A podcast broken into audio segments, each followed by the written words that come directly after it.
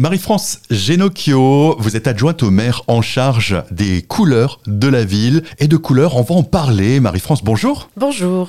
Le concours La Nature Colorée à Agno, c'est un projet qui doit avoir le jour au printemps prochain et c'est déjà la quatrième édition. C'est la quatrième édition et cette année, on vous propose de réaliser des peintures, des sculptures, des installations, mais aussi de la photographie, voire même des textes euh, poétiques. Euh. Alors, sur quoi? On s'exprime sur la nature colorée. La nature, c'est les paysages, les animaux, je dirais les plantes, les fleurs, euh, mais aussi les pierres. Coloré, très coloré, très très coloré, parce que le but, c'est de pouvoir vous exposer aussi dans les rues de la ville. Bien sûr, parce que c'est aussi un outil, un véritable outil pour euh, mettre de la couleur, amener la couleur, par exemple, de la nature environnante dans le centre-ville. Effectivement. Le but, c'est évidemment que vous puissiez vous faire plaisir. Euh, vous avez entre 3 et 99 ans ah ben il n'y a pas de souci. Exprimez-vous et vous pouvez nous envoyer vos travaux, vos réalisations, vos créations. Vous les envoyez sur le site de la ville et vous pourrez comme ça